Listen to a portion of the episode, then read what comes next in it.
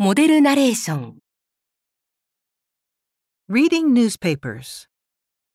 There are many kinds of newspapers in Japan. Some people want to know about the world, so they read newspapers every day. Some busy people read newspapers on trains. People can also read newspapers using their smartphones.